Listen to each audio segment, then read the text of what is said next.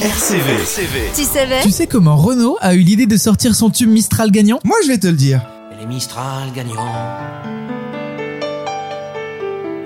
À marcher sous la pluie, 5 minutes. Extrait de l'album du même nom sorti en 1985, Mistral gagnant est écrite et composée par Renault. Lui-même. Retour en 1985, Renault est actuellement en train de travailler sur son septième album studio. Depuis la ville des stars, Los Angeles. Il a pour ambition d'écrire une chanson destinée à sa fille Lolita, alors âgée de 5 ans. Rien à voir avec la chanson d'Alizé. La chanson doit parler de l'enfance. Et c'est là que Mistral gagnant privit. Raconter surtout les carambars d'antan et les cocoboères.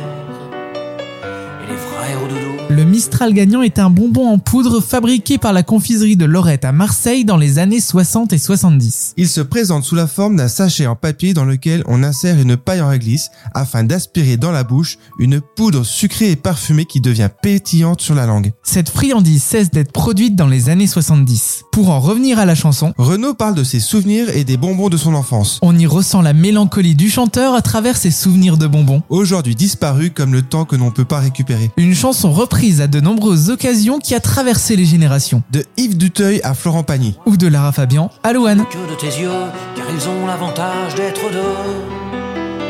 Et entendre ton rire. Si tu ne sais pas quoi faire après ce tu savais, On n'a qu'un conseil à te donner. reste sur ta plateforme de streaming favorite Abonne-toi, et mets une jolie note. bisous